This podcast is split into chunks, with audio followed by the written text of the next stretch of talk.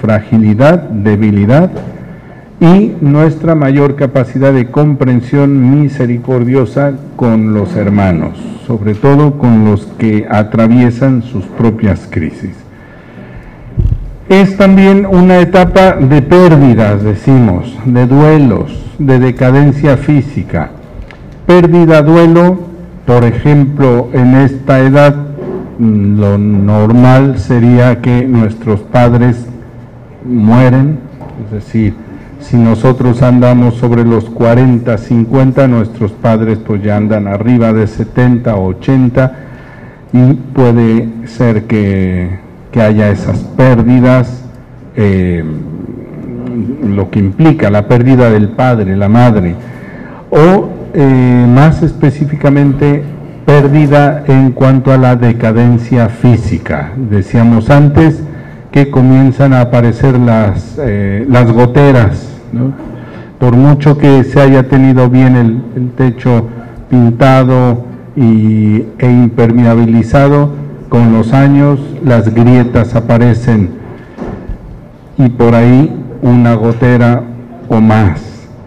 Y en nuestra decadencia física se manifiestan de diversas formas y dependiendo también de la persona. Antes decía el padre Leo, cómo nos hayamos portado o cuidado en las etapas anteriores, aquí se manifiesta.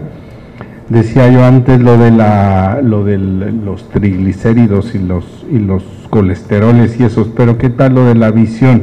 La previcia que le llaman, ¿no? Que ya no, ya no lees y cada vez te alejas más, te alejas de lees con el ombligo o con otras partes, porque ya te lo pones por acá, ¿no? La hojita. Y cuando te pones unos lentes de estos que les llaman, ¿cómo? Bifocales o progresivos. Dices, órale, qué bien se ve, claro, pero tienes que enfocar. Esto ya es parte de esta etapa. Es cuando dices, ah, ya estoy en la etapa de la edad intermedia. Es decir, ese tipo de decadencias físicas o cuando antes subías las escaleras de dos en dos y ahora vas de uno en uno y eh, cada tres escalones una jaculatoria. y sigues otros tres pasitos y, y aprendes que existe la respiración profunda. Pero antes, bueno, los que todavía conservan buena condición para el fútbol, el otro día los estábamos viendo y decían, ya quisiera yo. Le pego hacia el balón y mañana no me levanto porque has perdido aquello. Edad donde se manifiesta esto. Y esto puede llevar a ciertas crisis. También aparece la experiencia del desengaño por la escasez de resultados. Lo que les decía antes, no soy el sacerdote que yo soñaba y tampoco veo los resultados que yo esperaba, resultados pastorales. ¿eh? ya no convocas a las multitudes como tú creías, o a los jóvenes, viene un cansancio interior. Es la etapa en la que comienza la solicitud al obispo de un año sabático. Déjeme ir un año a estudiar para descansar. Eh, un sentimiento incluso de presunción y autosuficiencia que llevan al egocentrismo o lo que hoy llamamos autorreferencialidad. Yo soy el centro de la diócesis, el centro del universo, el centro de todo. El presbítero en esta etapa ha de reconducir al centro de la existencia todo componente de la personalidad desde los impulsos carnales hasta las, aspiraciones espirituales. Es decir, volver a la búsqueda de lo esencial. Antes don Fidencio nos recordaba esto de Papa Francisco. Volver al centro, traer a Jesús al centro de mi vida. En esta etapa, así se sale de la crisis. Cualquiera, cualquier crisis que se esté viviendo, volviendo a lo esencial con sentido autocrítico y de apertura a la ayuda del acompañamiento. Es una tentación, hermanos, de esta etapa, pensar que yo no necesito de nadie, la presunción de autosuficiencia. Eh, no necesito ayuda, no necesito acompañamiento, nadie va a entender lo que me está pasando. Pues es cuando más necesidad tenemos de alguien que me acompañe. Hay una película eh, antigua ya, Tomates Verdes Fritos, de, donde hace referencia a esta crisis de la edad intermedia eh, en una mujer. O sea, si ya a nosotros nos cuesta, imagínense a la mujer que tiene que cargar además con la menopausia. Es decir, ya no solo la decadencia física, sino todo lo que implica la menopausia. Y entonces está aquella mujer atravesando esas crisis y llega a decir, es que soy demasiado joven para ser vieja y demasiado vieja para ser joven. Ya no sé qué soy o qué, estoy viviendo.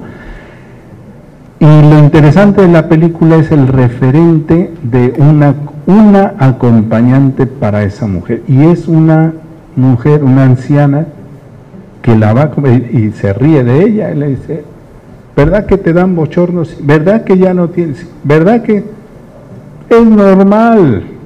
Le dice a la señora, te tengo una noticia, eres normal, no eres nada raro. Esta palabra ayuda a aquella mujer protagonista de la película a centrarse en el momento de la crisis y a redescubrir su centro a poner la atención en lo esencial.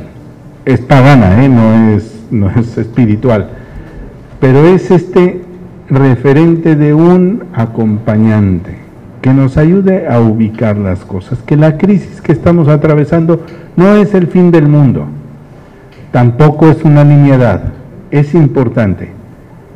Por eso, aquí la insistencia es agarrarme de quien me puede ayudar.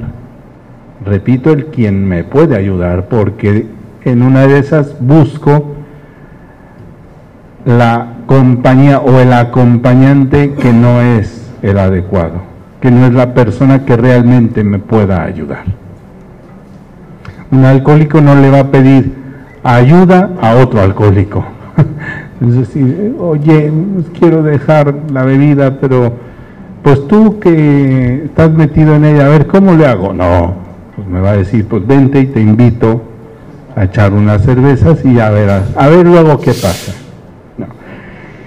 Por ahí sería la atención al acompañamiento, a estar abiertos y disponibles a ese acompañamiento. También ha de aprender a delegar responsabilidades y a trabajar en misión compartida porque nos sentimos autorreferentes, autosuficientes y hacemos de lado a los demás, toca en este momento de la vida compartir la misión, compartir las responsabilidades. Y entonces te topas con el, decíamos antes, si de, joven eras todólogo, en esta etapa tú solo, porque además no solo todo lo puedes, tienes la autoridad que se te ha dado por el cargo o por la encomienda, la responsabilidad que te han, que te han delegado. Y entonces tú crees que ya por eso no requieres de los demás. Eh, estará también abierto a los cambios, a abandonar viejas costumbres, a incorporar actitudes nuevas. Tanto la Pastores de Abobobis como la Ratio señalan algunos riesgos y desafíos en esta etapa. De ahí, de estos dos documentos he querido tomar lo que para esta etapa consideran riesgos, la Pastores, y desafíos, la Ratio. Dice Pastores de Abobobis 77. En realidad son muchos los riesgos que pueden correr precisamente en razón de la edad como por ejemplo un activismo exagerado y una cierta rutina en el ejercicio del ministerio. El riesgo de caer en un apostolado o en un ministerio rutinario. Misa y nada más. Como era aquel eh, argentino, el cura argentino que vivía en la punta del cerro allá solo y que le preguntaban, padre, pero usted cómo le hace para estar aquí tan solo? Y decía, yo con mi mate y mi rosario. Oh, solo el mate y el rosario, sí. Rosario más mate, ¿no? es decir, eh, un ministerio agotado, acabado en la rutina. Dice además, riesgo, así el sacerdote puede verse tentado de presumir de sí mismo como si la propia experiencia personal ya demostrada no tuviese que ser contrastada con nada ni con nadie. Está diciendo la pastora Dabobobis, necesidad, como antes decíamos, de la etapa anterior, estabilidad, decíamos necesidad de correcciones, de pedir correcciones. Si adquirimos ese hábito en la etapa anterior, en esta, estaremos abiertos a las correcciones. Mm, frecuentemente el sacerdote sufre una especie de cansancio interior peligroso, fruto de dificultades y fracasos. No nos vemos ajenos al fracaso y a esa sensación de cansancio, de agotamiento. Por su parte, la ratio apunta a los nuevos desafíos que después de unos años de experiencia pastoral pueden surgir en la vida y ministerio del presbítero y son los siguientes. La experiencia de la propia debilidad, es decir, el desafío es experimentar la debilidad. El riesgo de sentirse funcionarios de lo sagrado. Con este término lo llama eh, la ratio, ¿eh? funcionarios de lo sagrado. Funciono porque soy funcionario, funciono, pero no crezco, no avanzo en mi ministerio. Decíamos la rutina sacramental, funcionario de lo sagrado. Padre, ¿cuánto cuesta la misa? Pues mira, la tarifa de hoy, esto es un funcionario, por poner un ejemplo, ¿no? El reto de la cultura contemporánea, la atracción del poder y de la riqueza el desafío del celibato. Oh, yo creí que ya lo tenía superado, pues no creas. O el tema del poder, de la riqueza. Si nos vemos decadentes en lo físico, antes decíamos, es la etapa de la decadencia física, surgen las compensaciones en lo afectivo, en el poder, lo afectivo incluye el poder y, la, y los bienes materiales, ¿no? no estoy casado con ninguna señora, pero ¿qué tal estoy casado con el poder, el cargo, el dinero u otro tipo de compensaciones, la televisión, el internet, la compu, lo que sea, ¿no? El coche. La entrega total al propio ministerio, un desafío. La ratio en el número 84. Estos riesgos y desafíos de la etapa podrán encontrar respuesta en la formación permanente para que el sacerdote mantenga el espíritu vigilante y dispuesto a las novedades que Dios y la vida le presentan. La formación permanente ataja estos riesgos y desafíos que los documentos nos, nos presentan. Ya se ve que la formación permanente en esta etapa no se limita a estudia, asiste al curso, a la, semana de actualización, no, es mucho más amplio. Por ejemplo, estoy en formación permanente cuando tengo disposición personal para dejarme acompañar en una crisis o sin que haya crisis en esta etapa en la que ya decíamos se vive una posible crisis debido al cambio profundo. Estamos pasando de la juventud, diríamos, juventud, juventud, a una madurez donde se abandona aquella juventud que hemos llamado. Es similar al paso de la adolescencia a la juventud. Y si el adolescente vive su crisis en tres o cuatro años, el de la edad intermedia la vive en 15 años. Es una adolescencia mucho más prolongada. Decíamos antes, donde no sabes si eres joven o eres viejo. Y vas en la calle o vas a la tienda y te dice, pásele joven y tú, y te dice, oiga señor, ¿qué pasó? Yo no soy señor, ¿no? Pero ya, ya eres señor, ¿no? Lo peor es cuando te dicen don, ahí sí ya, ahí sí ya duele, ahí ya sí duele. ¿Qué pasó don? Don tu abuelo, le dices. Por mucho que te sientas joven, ya no estás en esta etapa, ya estás pasando al cambio profundo, posible crisis, decíamos. Necesita afrontar el declive físico y psíquico, ¿eh? También empieza ya el, declive psíquico, el de, eh, o mental, el de, ¿cómo se llamaba? ¿Cómo se llama? Ah, o el, ya empiezas con las frases de amientes, no, pero ahora ya todo sí antes no me cansaba, antes no se me olvidaban las cosas, ahora ya. Descubrir estos eh, declives, estas crisis como oportunidades de crecimiento y subrayo en todos los ámbitos de la vida, no solo lo humano. Yo dije antes que en esta etapa la dimensión humana es la que se ve sacudida por los cambios de la edad. Pero esto arrastra la vida espiritual y también la dimensión intelectual, no se diga lo pastoral, la actividad pastoral. Es el momento en que el presbítero adquiere, decíamos, responsabilidades que pueden utilizarse como distractores para afrontar la crisis.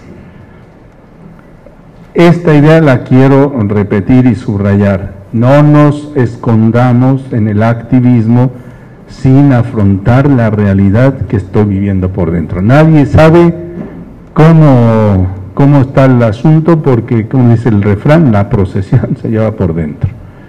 Oh, padre, se ve usted muy bien, pero tú sabes que internamente traes ahí un conflicto sin resolver y sin afrontar.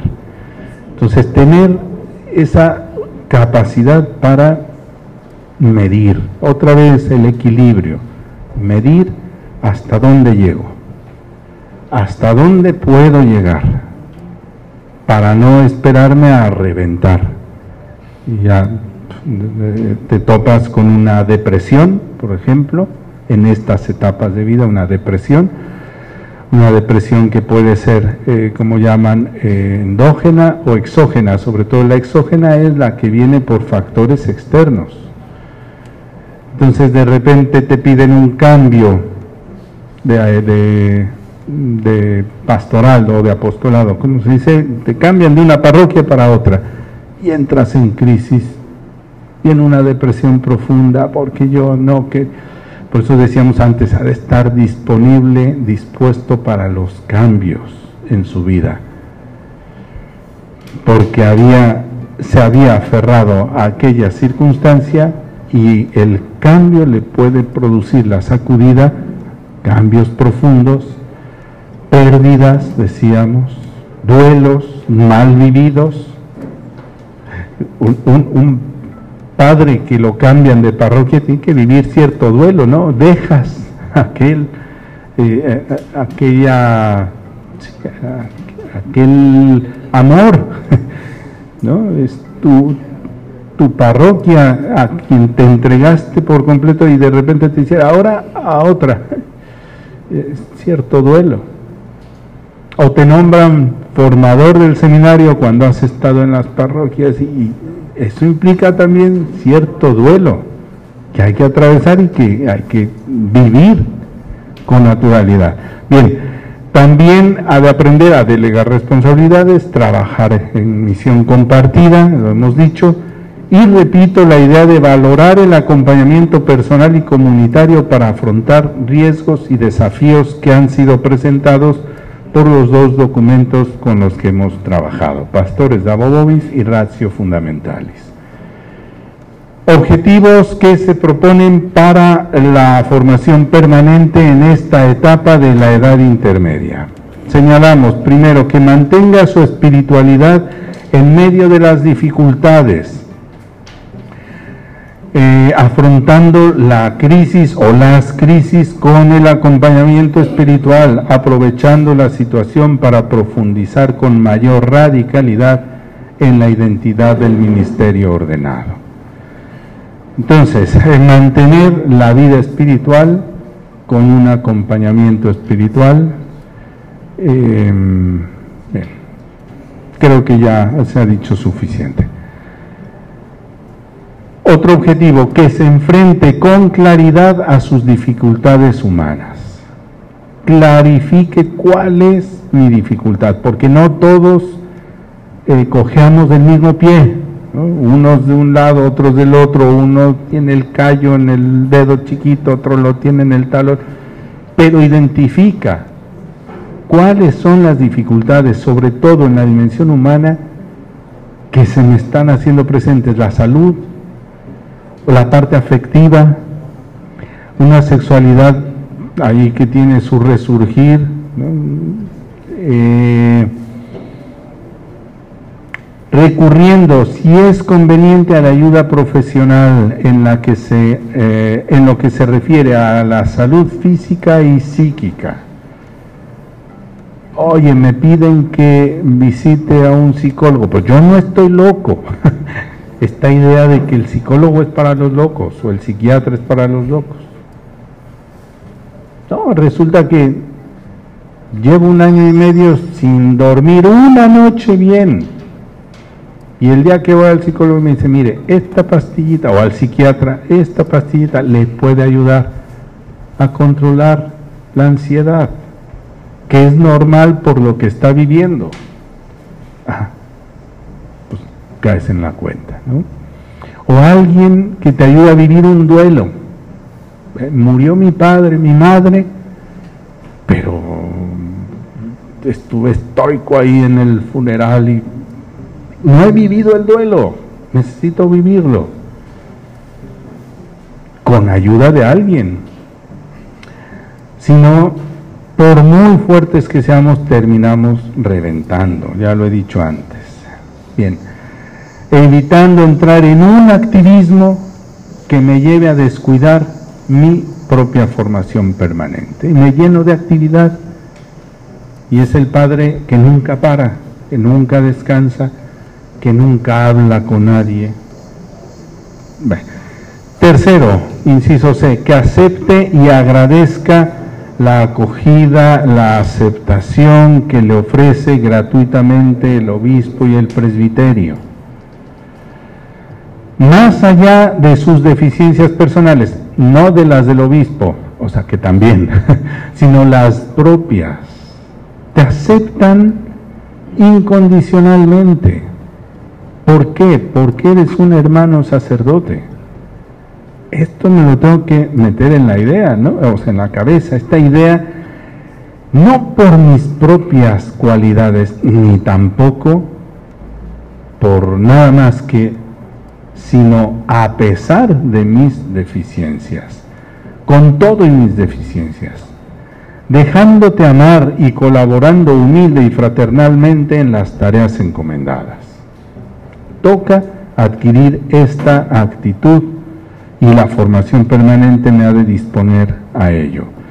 No me aceptan en la diócesis porque tengo títulos, ¿no? a, esta, a estas alturas de mi vida tengo un recorrido pastoral, una historia pastoral, mira, yo fundé aquella parroquia, aquel grupo, aquel movimiento laical, mm, te aceptan, te acogen como hermano en el ministerio. El obispo como presbítero de su diócesis. Eh, este es el, punto. ¿eh? Inciso D que profundice reconociendo sus limitaciones, su compromiso en el plan de acción pastoral de la diócesis. estoy comprometido con Él, lo hago mío. Entonces, profundizar en ese plan, ofreciendo, estamos en la dimensión pastoral, ofreciendo su propia experiencia ministerial y estableciendo relaciones positivas y sanas dentro del presbiterio y dentro de la diócesis que ayuden a afirmar con profundidad su vocación sacerdotal. Inciso E, ya decimos, son propuestas de objetivos, que ponga su reflexión intelectual al servicio de los demás, estimulando el desarrollo intelectual de los más jóvenes y dando un sentido positivo al trabajo y al uso del tiempo libre. Esto sobre todo en torno a la dimensión intelectual. Hasta aquí, propuesta de objetivos de la eh, etapa de la edad intermedia. Eh, lógicamente, nos fijamos por los que andamos en este rango de edad, ¿no? 40, eh, 55, pero los demás no pueden decir, ah, yo esto no me interesa. Los de la etapa previa ya echan una mirada y dicen, oh, ojo, porque lo que yo trabaje ahora, el día de mañana esto va a ser más fácil. Los que ya están en las etapas posteriores tampoco pueden decir, yo ya estoy más allá del bien y del mal y de todo eso. Están diciendo, ojo, quizá no trabajé bien esta y por eso, este objetivo y por eso ahora estoy en esta circunstancia. O incluso, ¿cómo puedo yo ayudar a los que están en la etapa previa a la mía? ¿Cómo puedo acompañar? Comentarios al respecto de esta etapa.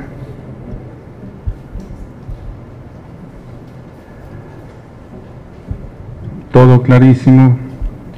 No, no sé la estadística de la diócesis Mm, qué rango de, edades anda el promedio del presbiterio, pero por lo que se ve, andamos por ahí, ¿no? no equilibradamente. Muy bien, avanzo.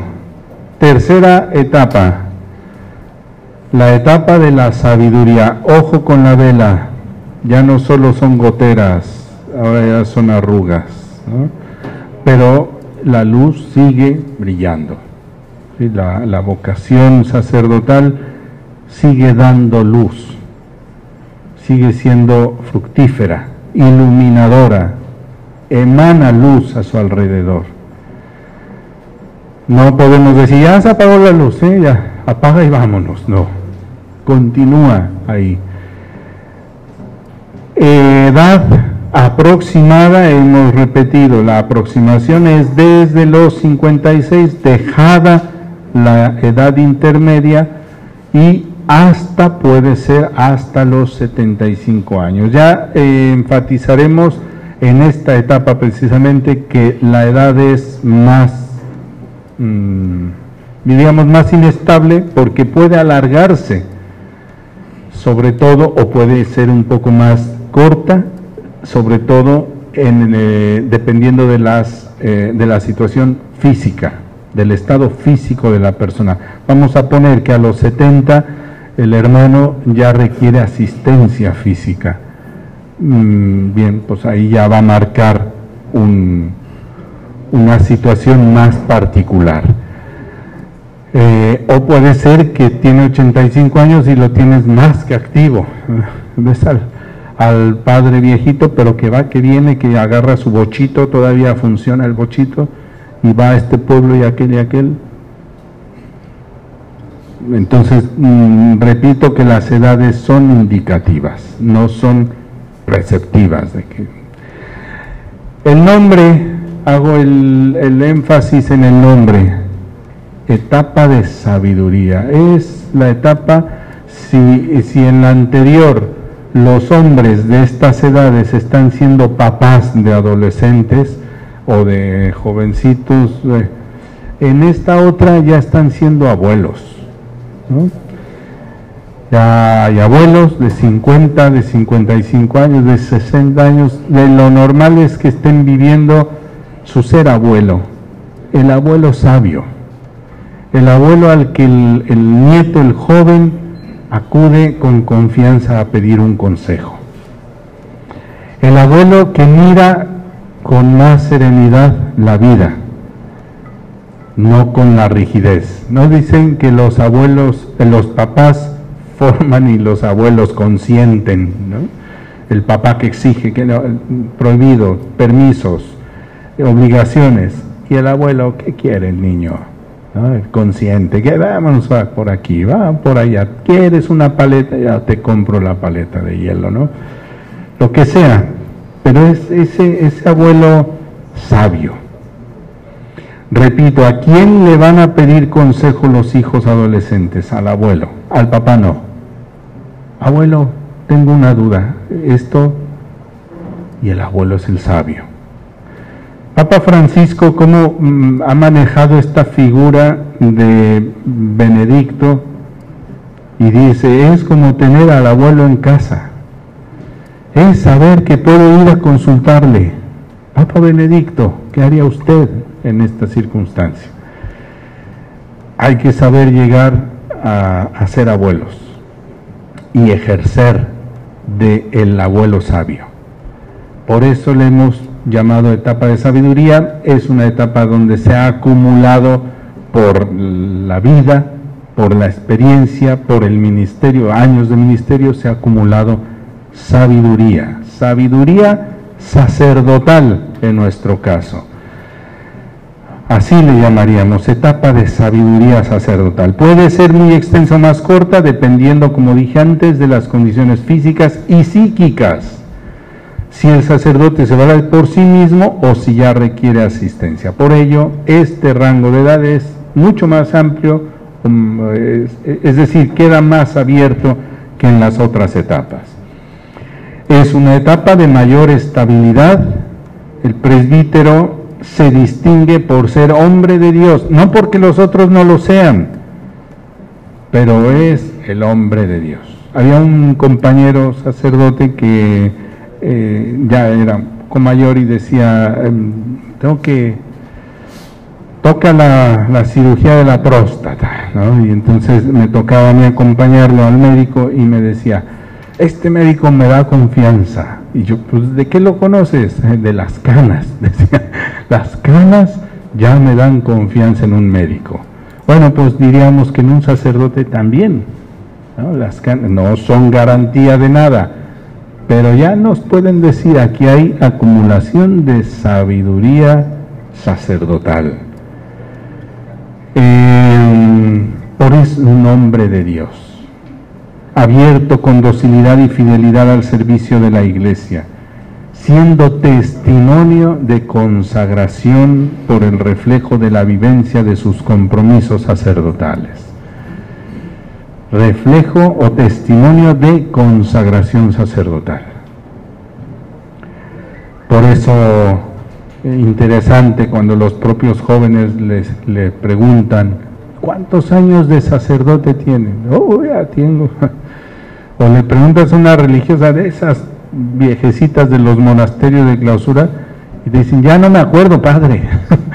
ya tiene como 75 años porque entró chiquilla al monasterio. Pues así, para los jóvenes el sacerdote mayor, el sacerdote de la sabiduría, aparece como un testimonio de consagrar toda su vida. O sea, padre, todavía ni se casaban mis papás y usted ya era sacerdote. Testimonio de consagración sacerdotal es también una etapa de síntesis. El sacerdote sintetiza, reconoce y vive la etapa de firmeza en Jesús que le ha llamado amado y sostenido. Hace un recuento de lo que ha sido su vida sacerdotal. Vive los valores evangélicos y sacerdotales en la vida cotidiana. Ha atravesado ya las crisis de la edad intermedia, de la etapa anterior, y eso le ha fortalecido y ahora vive con más eh, fidelidad, con más, eh, decíamos, autenticidad los valores del Evangelio y de la vocación sacerdotal. Vive también los acontecimientos de la vida pacíficamente, con mayor serenidad. No se altera tanto. Ahora con la pandemia nos vemos, eh, los que estamos en las etapas anteriores, nos vemos agobiados con ansiedad y tú ves a los otros más serenos, a los de esta etapa, los abuelos, sí, con precauciones, pero no se angustian, como que ven las situaciones de la vida con mayor serenidad, con mayor paz. Es un, un hombre de profunda intimidad con Dios, hombre de oración, da prioridad a los espacios de la interioridad, a los encuentros más profundos con las personas. No se quedan en lo superficial o artificial. Un joven va a encontrarse con otra persona y cuida su apariencia física. El mayor ya no. ¿Eh? Te puede salir a recibir en pantuflas y no le importa, porque lo que importa es el encuentro profundo con la persona, no la apariencia, no el exterior, sino la interioridad. Por eso aparecen como fruto de lo que llamamos paternidad espiritual o incluso abuelo espiritual, aparece en ellos la capacidad de escucha, de paciencia, de sabiduría. ¿Eh? Tienen una paciencia para escuchar a la gente, una capacidad para escuchar, porque lo han acumulado. Y obviamente porque las fuerzas físicas ya no es lo importante. ¿Mm? Ya no piensa en cuánto puedo correr con el nieto, sino cuánto puedo eh, estar sentado a su lado escuchándolo. Capacidad de escucha, de paciencia sabiduría. Sabes pasar a un segundo plano, aceptando abandonar los protagonismos. Yo ya no soy el protagonista. Puede costar trabajo y sin embargo, bien vivido, da un testimonio impresionante. ¿eh? Y, y tienes a aquel sacerdote que toda su vida tuvo los cargos máximos, pero el día que hay que abandonarlos, no hace problema y sabe dar paso a, los, a las nuevas generaciones.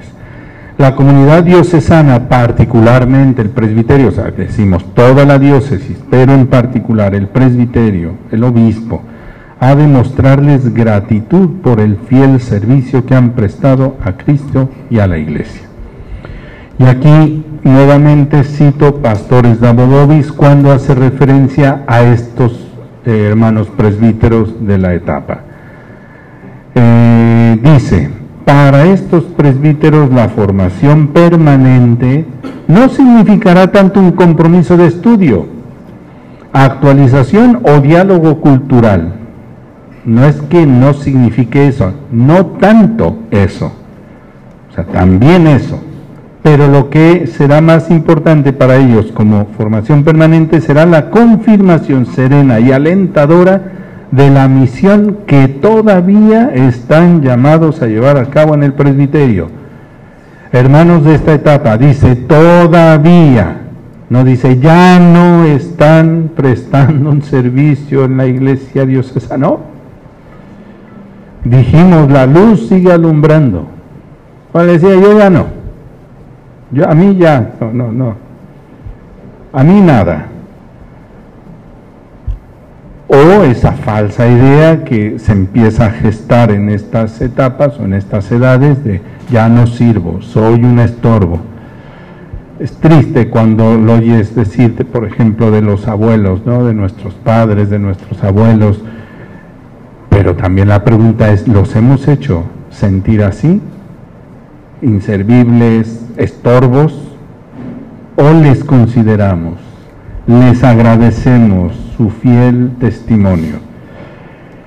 Entonces, no solo porque continúan en el ministerio pastoral, y aunque de, de maneras diversas, sino también por la posibilidad que tienen, gracias a su experiencia de vida y apostolado, de ser valiosos, subrayo, maestros y formadores de otros sacerdotes. ¿Por qué?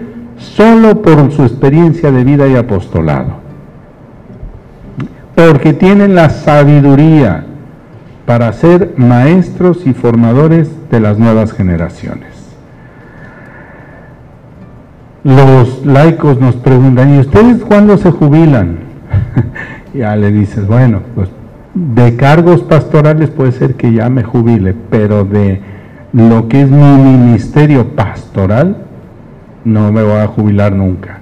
Voy a mantenerme ahí siendo maestro, formador, sabio para los otros sacerdotes. Por tanto, la sabiduría de esta etapa conduce al sacerdote a ser generoso con todas las personas en la diócesis, todas las, o sea, no solo con los sacerdotes, con los laicos, con las religiosas, los religiosos, y especialmente con los sacerdotes más jóvenes, a quienes orientará con su palabra, su testimonio y su paciencia, manteniéndose abierto a lo que las nuevas generaciones le pueden aportar. Y entonces, hermanos de esta etapa, quítense por favor de su vocabulario el, ah, es que los jóvenes son así. Ah, es que en mi generación, en mi tiempo, cuando ya empezamos en mis tiempos, es un bloqueo que le marcamos al joven o a las generaciones jóvenes. Es que mis tiempos, como si tus tiempos siempre fueron mejores. No, eran distintos, ciertamente distintos. Y todos lo, lo, lo vivimos, ¿no? Desde los medios tecnológicos, sí, eran otros tiempos no había estos medios de comunicación, pero no es ni mejor ni peor, diferente. No bloqueemos a las generaciones jóvenes, al contrario, mostrémonos abiertos. Y si estas generaciones jóvenes traen otro chip, pues nosotros los aceptamos, los valoramos y aprendemos también de ellos. Esta será una actitud de apertura. Tú, sacerdote joven, tienes algo que enseñarme. Yo, sacerdote de la sabiduría, tengo también mucho que enseñarte. Porque mi recorrido, lógicamente, es más largo. Eh, resumen, entonces hemos dicho una etapa que puede ser muy extensa o más corta, dependiendo condiciones físicas, psíquicas, de si se requiere asistencia. El presbítero en esta etapa se distingue por ser hombre de Dios, testimonio de consagración sacerdotal. Vive los acontecimientos de la vida pacíficamente, con mayor serenidad. Da prioridad a los espacios de interioridad. Preferencia a la escucha, la paciencia, la sabiduría más que a las fuerzas físicas esto es lo que, eh, diríamos, caracteriza la eh, paternidad espiritual. Si desde jóvenes sacerdotes nos dicen padre, padrecito, pues aquí con más razón nos tienen que decir padre espiritual. Usted es un papá en espiritualidad, es mi padre en vida espiritual. Usted gesta en mi vida espiritual y abuela, abuelo espiritual, ¿no? Bien, eh, objetivos para la formación permanente en esta etapa de la sabiduría.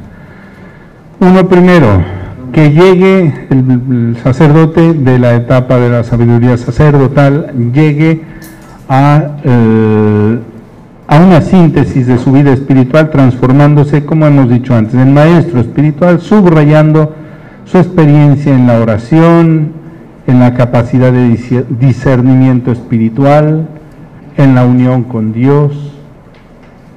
Este es el reto para esta etapa, objetivo en la vida espiritual. Eh, también y en la vida humana, en la dimensión humana, estaría que reconozca con sencillez sus habilidades y sus limitaciones, atendiendo a los problemas de, salud que ya se presentan con más, con más intensidad. Por ejemplo, ya no solo son colesteroles, ahora ya son diabetes, eh, hipertensiones. Em, eh, cataratas en los ojos, etcétera. expresando sus sentimientos con ecuanimidad y con paz. Inciso C o tercero, que llegue a ser un referente de estabilidad para los sacerdotes con los que colabora, aportando más con su presencia que con lo que hace. las fuerzas físicas ya no permiten hacer tanto, pero ¿qué tal la presencia? ¿Eh?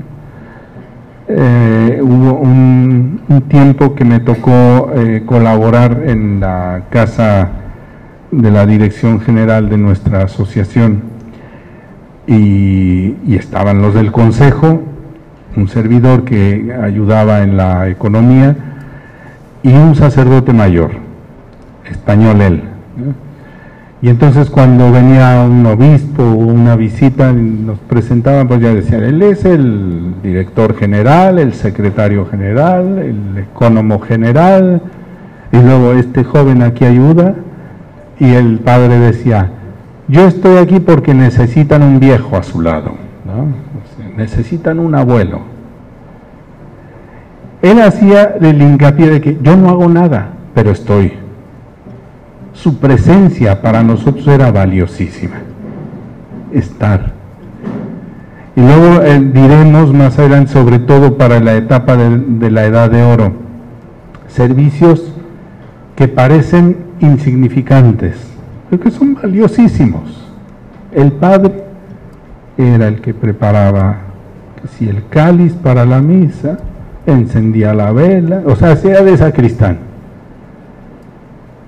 un servicio que el día que no estaba él, ¿quién lo hace? Pues hazlo tú, güey. ¿Por qué? Porque ya nos acostumbramos a la presencia silenciosa del mayor. Por eso hago este énfasis.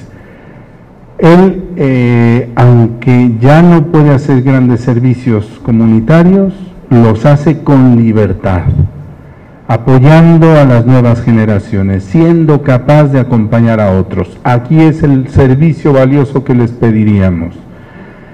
Antes decíamos, es que nos ponemos como excusa que no hay acompañantes de sacerdotes. No hay. Es el, el objetivo y es el desafío para nuestros hermanos de la etapa sabiduría. Otro, que continúe sirviendo los ministerios que realizó en el pasado, incorporando los medios técnicos de acuerdo a sus capacidades. Si tú ves a los padres con el celular, metiéndose al internet y no se achican ante las tecnologías. Entonces incorporen esto, hermanos. Eh, y las sugerencias de los más jóvenes. Y los jóvenes tengan paciencia con los mayores porque va a venir a preguntarte, oye, ¿dónde se enciende el aparato este? Paciencia, de modo que se actualicen eh, en la forma y el fondo de la actividad pastoral. Eh, quinto, inciso E, que se mantenga fiel al trabajo, sintetizando su trayectoria intelectual y laboral.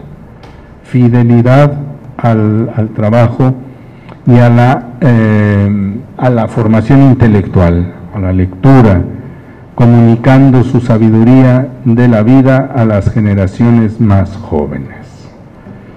Bien, por ahí algunos objetivos, ya les digo, los que estamos en las etapas de abajo, no pensemos, bueno, ya cuando llegue yo, no, lo que vaya yo trabajando ahora, el día de mañana estará eh, presente, o sea, se, se manifestará en mi vida. Comentarios al respecto de la etapa de la sabiduría.